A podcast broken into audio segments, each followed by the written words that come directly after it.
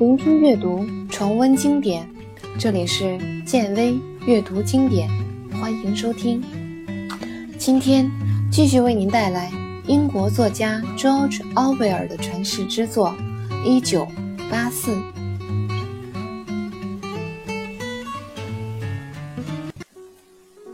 当温斯顿醒来时，他感觉自己睡了很久。他揉了揉眼睛，看了一眼那个样式很老的座钟，发现才晚上八点半。于是他又躺下来打了个盹儿。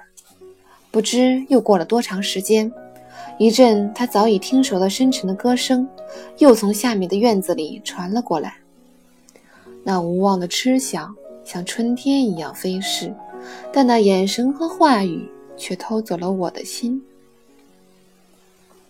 这是一首非常流行的歌曲，而且经久不衰，在大街小巷都可以听得到，已经传唱好一阵子了。它的影响力恐怕早已超过了《仇恨歌》。歌声吵醒了乔丽亚，她舒服地伸了个懒腰。我有点饿，我们喝点咖啡吧。妈的，炉子灭了，水也是冷的。乔丽亚说，同时。愤怒地拎起炉子摇一摇，连煤油也没有了。一会儿去老乔林顿那里要一些回来。温斯顿回答：“怪了，我记得那里面是装满的。我感觉有些冷，得先去穿件衣服。”乔利亚说。温斯顿也起床穿好了衣服。这时，那个不知疲倦的声音还在继续唱着。人们说时间能治愈创伤，它会让你忘记一切，以往的欢笑和眼泪，如今仍让我感觉心如刀割。他系好工作服的腰带，走向窗户，已经看不见太阳了。他落到房子后面去了。院子里没有阳光的照射，显得有些阴暗。院子里的石板湿漉漉的，看样子。是刚被冲洗过。他仰头看了看天空，感觉天空也像是被冲洗过。屋顶上一根烟囱直直地竖起，烟囱旁边的天空一片碧蓝。那个女人在院子里来来回回地走着，她好像有使不完的力气，时而放声歌唱，时而又沉默不语，连接不断地晾晒刚洗完的尿布。看到这些。他禁不住想：他是在靠洗衣为生，还是在心甘情愿地为二三十个子孙做牛做马？乔利亚走到他身边，两个人捉迷地看着底下那个忙碌着的壮实女人。他细细地观察那个女人，研究她的每一个动作。他发现，那个女人已经重复了很多次一个典型的姿态。她总是举起粗壮的胳膊往绳子上晾衣服，而他那肥大的像母马一样的屁股，也因为这个动作鼓得圆圆的。一瞬间，他觉得她很美丽。他从来不曾想过，一个由于养儿育女而逐渐膨胀，到最后变得异乎肥大的躯体，居然还会如此美丽。是的，他已经五十岁了。而且，由于过度的辛劳，皮肤也日渐粗糙，甚至她看起来像是一个熟透了的萝卜。可这又有什么关系呢？这些都影响不了她的美。事实就是，为什么不能呢？她很想不出理由。女人的身躯很壮实，已经完全没有了轮廓，看起来像一块大理石。那粗糙发红的皮肤与一个女人的身体之间的关系，就好比玫瑰果实同花朵的关系一样。谁说果实没有花朵美丽呢？它看上去很美，他轻轻地说。可是你看它的屁股，它足足有一米宽。乔丽亚有些不解，反驳道。那正是它的美丽之处，温斯顿说。他温柔地一把搂住乔丽亚柔软的细腰，她的身体紧紧地贴在他身上，从臀部到膝部。可是，如此亲密无间的两个身体，却不能生儿育女，这件事他们永远也办不到了。他能只能依靠嘴巴来传递彼此头脑中的秘密，而下面那个女人则不同，他没有头脑，只有健壮的胳膊、热情的心肠和多产的肚皮。他想，不知道他一共生育了多少子女，也许有十五个吧。他也曾像野玫瑰一样怒放过一次，可大概一年左右的光景，他就像受了惊的果实，一下子膨胀起来，变得越来越硬，又红又粗。此后，他的生活就是跟洗衣服、擦地板、补袜子、烧饭接上了缘。他不停歇地打扫、缝补着，先是为子女，后是为孙儿，就这样，他没完没了、持续不断地干了三次年整。时至今日，他还能愉快地歌唱。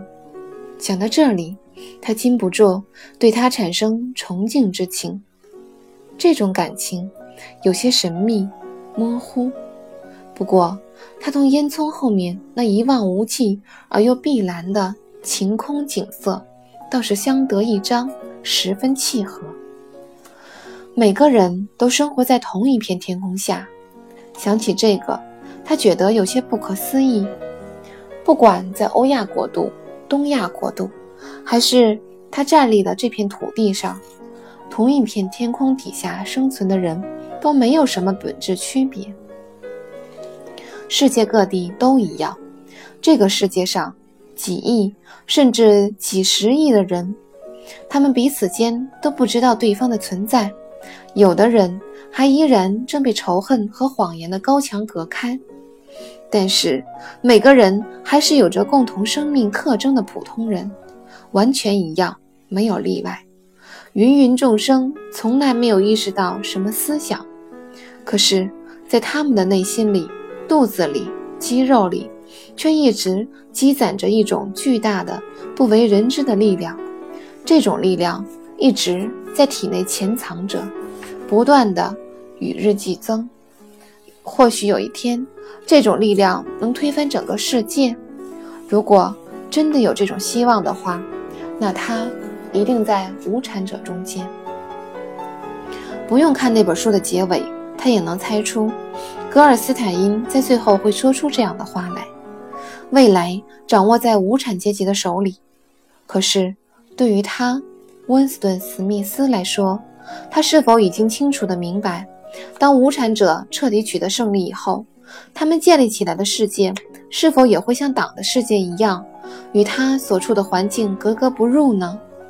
是的，他早就清楚。可是。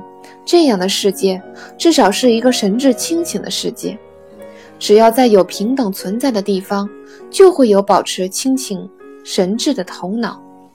力量有一天会变成一时。这样的事情早晚会发生的。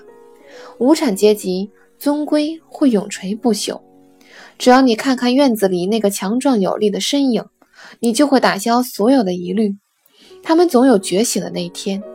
也许会等上很长时间，甚至是一千年。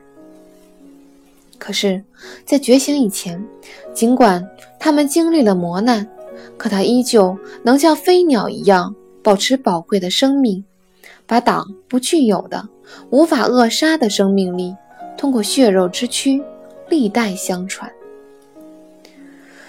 在我们第一次约会那天，树林里有一只鸟。在对我们唱歌，当时的情形你还记得吗？他问道。哦，不，我想它不是为我们才歌唱的，它是为自己而唱。也许它只是单纯的歌唱罢了。乔丽亚说。鸟儿和无产者都在歌唱，可是党却不歌唱。世界各地，包括伦敦和纽约。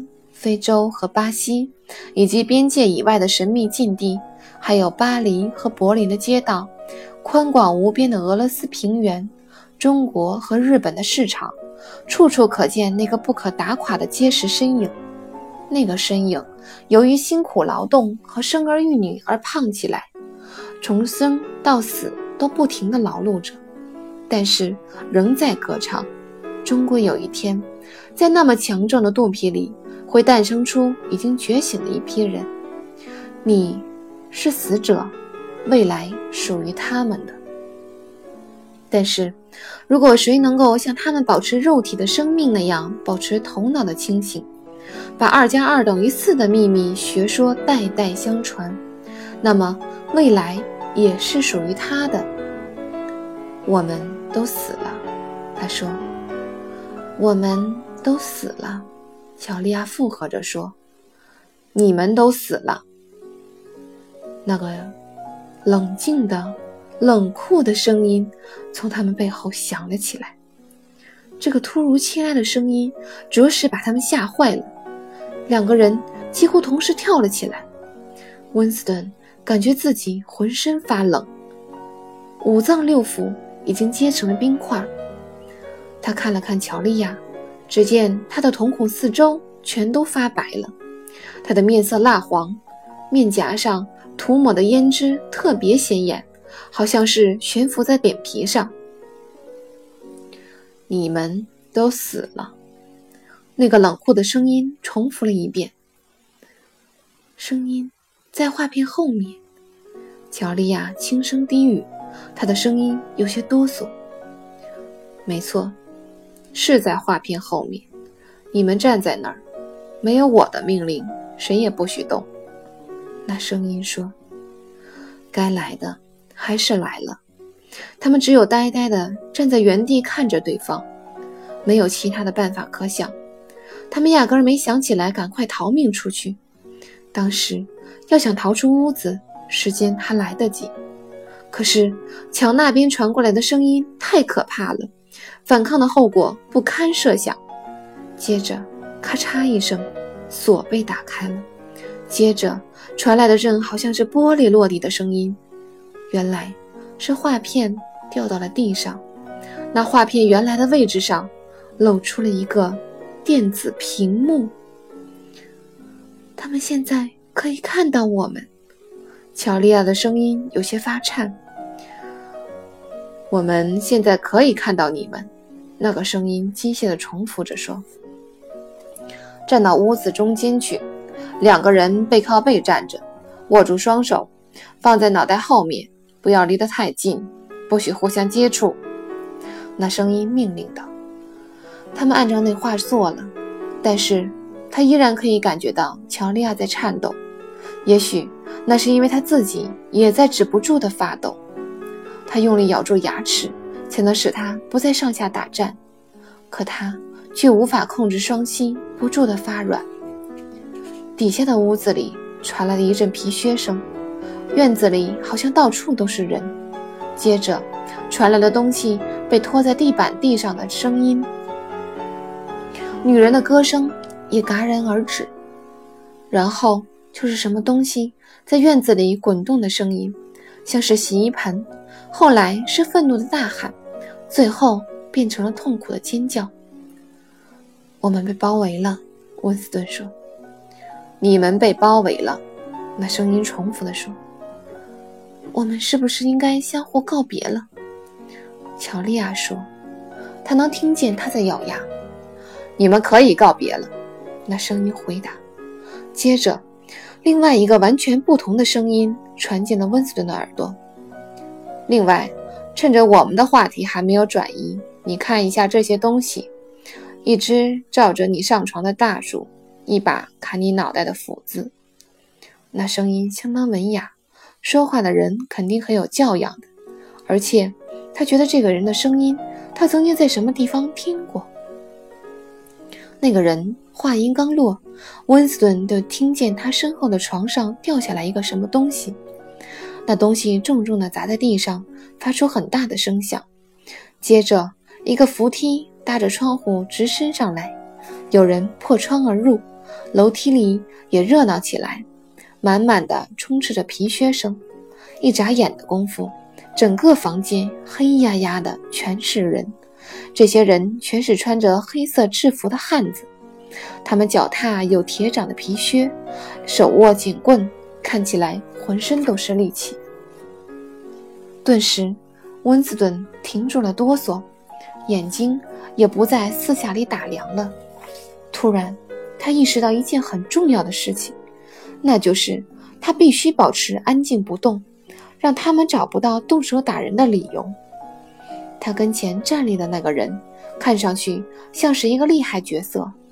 他长着和拳击手一样的凶狠的下巴，嘴唇很薄，抿起来之后就细得像一条线。